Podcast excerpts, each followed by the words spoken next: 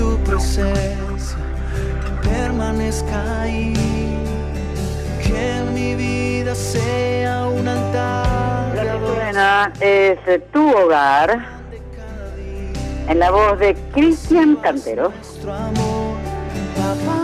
Canteros, que es el director del Ministerio de Alabanza y Adoración de Cate- de Catedral de la Fe, también de la EFAN, de la Escuela de Formación Artístico Ministerial, EFAM, y cada semana comparte con nosotros este espacio. ¿Cómo estás, Cris? Hola Lili, buen día, buenas tardes, bueno, ya buenas tardes. Eh, ¿Cómo estás? A todos los que escuchan la radio, muy bien, muy bien, muy contento de compartir cada jueves. bien. Sí, sí, tenemos que seguir compartiendo, ¿no? Porque estábamos hablando de ese hombre, de ese hombre que era un hombre de pacto, un hombre de fe, y estamos hablando de Abraham. Eh, qué memoria, ¿eh? Qué increíble, muy bien, muy bien. Sí, porque eh, a mí me, me encantó cómo lo, lo charlaste, cómo nos... Y no lo anoté, te prometo que no anoté nada, me lo acuerdo todo. Mira. Bueno, sí, estábamos hablando de, de este hombre maravilloso que es Abraham, un hombre que Dios llama y, y que dice la Biblia que es padre de todos los creyentes, ¿no? Que de alguna manera nos atraviesa, nos atraviesa a todos aquellos que, tenemos nuestra fe en Dios. eh, y como un ejemplo de fe, como un modelo de fe. Y, y yo pensé que era muy interesante poder descubrir algunas características en la vida de Abraham. Y como bien decías, hablamos acerca de que Abraham fue un hombre de pacto, eh, porque se tuvo la valentía de, de poder hacerle una promesa a Dios de que lo iba a honrar y que Dios este, había puesto sus ojos sobre él y habían sellado ese, ese pacto no y, también nos cuenta la, la historia y, y uno puede descubrir la vida de Abraham que fue un hombre de fe. Dijimos que la fe nos conecta con lo sobrenatural. Y vemos a este hombre que él dice en la Biblia que le creyó a Dios a pesar de, de la situación que le estaba viviendo, ya era un hombre ya anciano, pero Dios le prometió un hijo para multiplicar a, mismo a su esposa Sara, y la fe de él fue, dice la Biblia, esperanza contra esperanza, llamar las cosas que no son como si fueran, y a mí me desafió a entrar en esa dimensión de fe, de creerle a Dios a pesar de las circunstancias. Y en esta ocasión vamos a hablar que Abraham fue un hombre de obediencia, un hombre obediente a Dios, ¿no? Eh, si una gran característica de la vida de Abraham fue eh, la obediencia. Es interesante que cuando Dios le pide, en Génesis capítulo 12, le pide que salga de su, de su tierra, de su parentela, hacer un cambio significativo en su vida y tener que salir de su tierra para estar errante y, y siendo extranjero en muchas ciudades donde él estaba, este Dios obede- le obedeció a Dios, ¿no?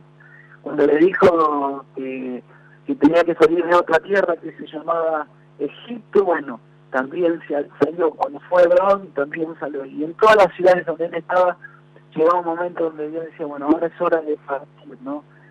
Eh, y, y qué interesante que Abraham no solamente obedeció al salir, sino que en un momento muy particular, es ese momento de tensión, viste como en toda novela, hay un momento en un- una película, en una serie, hay un momento de tensión. Bueno, acá hay un momento de tensión en la vida de Abraham, porque Dios le da el hijo, ya él teniendo casi 100 años, tiene su hijo eh, Isaac, y lo amaba muchísimo, era su, su hijo único, dice la Biblia, su amado, y Dios le pide el sacrificio, ¿no? Claro, cuando uno va a la historia, el contexto, dice, ¿cómo Dios se le ocurre que, que sacrifique a su propio hijo? Claro. Sin embargo, sin embargo, la eh, cuando uno va al contexto se da cuenta que, que Dios lo probó a Abraham, ¿no? Y siempre que Dios te pide algo, en algún momento Dios te va a probar. Eh, siempre que te pide que hagas algo o estés pasando por una situación, eh, esa, esa fe va a ser puesta a prueba, ¿no? Como hablábamos que, que, que Abraham era un hombre de fe. Claro, y él obedeció, aún estando ahí, dice que va a sacrificar a su hijo, y es interesante que dice que Dios lo probó y él dijo, ven aquí, diciendo, yo quiero aceptar esta prueba, ¿no? Y fue muy interesante el texto 22, el, el, capítulo 22, porque dice que él va y llega hasta un monte que se llama Moriah, y allí dice que ve el lugar y, y va con su hijo, y cuando estaba soñando esa montaña, su hijo le pregunta, papá, mira, acá tenemos la leña, tenemos el fuego, ¿y dónde está el holocausto? ¿no? Y es interesante que Abraham le dice, Dios va a proveer para el holocausto, Dios lo va a proveer. Él sabía en su corazón que su hijo iba a hacer el sacrificio, sin embargo, él le dice a su, a su propio hijo, Dios va a proveer. Y es interesante esta historia, magnífica, la puedes leer, la pueden leer en ahí en Génesis capítulo 22, porque cuenta la historia que cuando él va de camino a sacrificar a su hijo, bueno, justamente su hijo le hace esta pregunta. Bueno, los hijos hacen preguntas difíciles. Los hijos este, te preguntan cosas que a veces te desen, incomodan. Se enfocan a entender por qué. Hay preguntas que, que, a veces uno no tiene respuesta. Pero yo aprendí en estos días, eh, Lili, que, que uno tiene que crear una atmósfera de, de fe, no de obediencia a Dios. no Es decir, él está obedeciendo a Dios y, y con todo el valor del mundo eh, y su hijo le pregunta algo difícil, ¿no? Y claro, yo pensaba en esto, decía, nosotros tenemos que crear en nuestros hogares una atmósfera de fe, de obediencia a Dios. Sí. No, de saber que estamos obedeciendo a Dios, porque los hijos preguntan, ¿por qué? ¿Por qué pasa esto? ¿Por qué no tenemos aquello? ¿Por qué ocurre aquello? Pero los padres somos los encargados de generar una atmósfera de obediencia a Dios, ¿no? Con nuestro ejemplo, y de fe, no, imagínate que Abraham le dice, no, es que te voy a sacrificar a vos. Hubiera sido peor la situación. Pero sin embargo Abraham le dice, Dios va a proveer. Y esa es nuestra, siempre tiene que ser nuestra respuesta, de saber que Dios nos va a proveer, que, que generar ambientes de fe, no de crítica, no de murmuración, no de eh, pelea, no de enojo, no de cosas negativas, sino que crear atmósferas en nuestra casa de fe. Y este hombre ahora le dijo, Dios va a proveer. Bueno, ¿cómo sigue la historia? Llegan al monte cuando está por sacrificar a su propio hijo porque dice que lo ata. Es una historia maravillosa, ¿no? Difícil de entender en este contexto, pero eh, si uno, luego te voy a contar un poco algunas eh, miradas que tengo acerca de este texto eh, cuando está a punto de sacrificarlo, dice que una voz del cielo le dice, no lo hagas porque fue probado tu corazón y que no tienes que sacrificar a tu hijo. Dice que apenas escucha esta voz, dice que Abraham alza sus ojos y ve un cordero que estaba trabado en un zarzal, es decir, que estaba trabado entre unos arbustos, y se cumple la palabra que dice Dios va a proveer para el holocausto, ¿no? Este cordero luego es sacrificado en lugar de Isaac. Claro, cuando uno lo mira en, perspectiva, se da cuenta que esta historia es un acto profético, es una mirada profética, porque sería Jesús el que luego sería sacrificado en lugar de Isaac, ¿no? Claro. Es decir, el sacrificio tenía que haber sido Isaac, pero sin embargo fue un cordero. Y si lo miramos en, en, en esta en perspectiva, podemos decir, el sacrificio tenía que ser yo por mi pecado, sin embargo, Jesús pagó el precio en la cruz como un cordero, porque es la imagen de Jesús, el cordero inmolado, el inocente, el que pagó el precio por nosotros. El cordero que quita el pecado del mundo, ¿no? Claro, el cordero, el cordero que quita el pecado del mundo. Cuando uno lo mira desde, este lugar, uno dice, este hombre fue obediente, a pesar de, todo, ¿no? Y claro, cuando uno habla de obediencia, pareciera que hoy sería como una, eh, una mala expresión, pareciera, ¿no? porque claro, hoy estamos en la era de la posmodernidad, donde todo vale, donde todo hace lo que sentís, no cumple las reglas, eh, salteate las normas y, los límites parecieran que son una sugerencia, ¿no? Es decir, que la ley pareciera que es una sugerencia.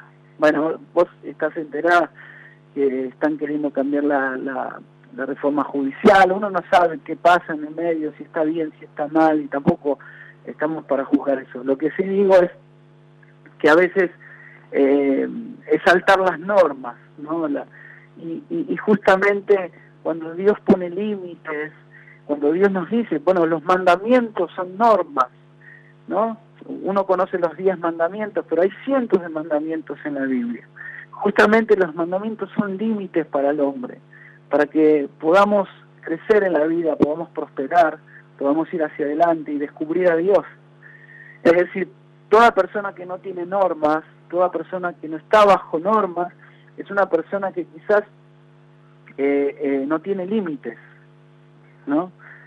Pero qué interesante que Abraham fue una persona obediente, entendió el juego, entendió que Dios ponía las reglas y al poner las reglas saber que la bendición de Dios va a venir. Y eso es lo que voy a hablar la semana que viene, acerca del poder que tiene la bendición sobre una vida, sobre un matrimonio, sobre una familia, el poder que tiene la bendición sobre nuestras vidas. Pero me, encantó esta, esta historia de, de, Abraham, de saber que él fue obediente, y la Biblia dice, en, eh, también si uno lo habla en perspectiva, uno lo ve en la vida de Jesús, dice que él fue obediente, y no solamente fue obediente, sino fue obediente hasta la cruz, hasta la muerte de cruz, ¿no? Es decir, que que Jesús es nuestro ejemplo de obediencia. Obedeció al Padre no solamente para morir, sino morir en la cruz. ¿no?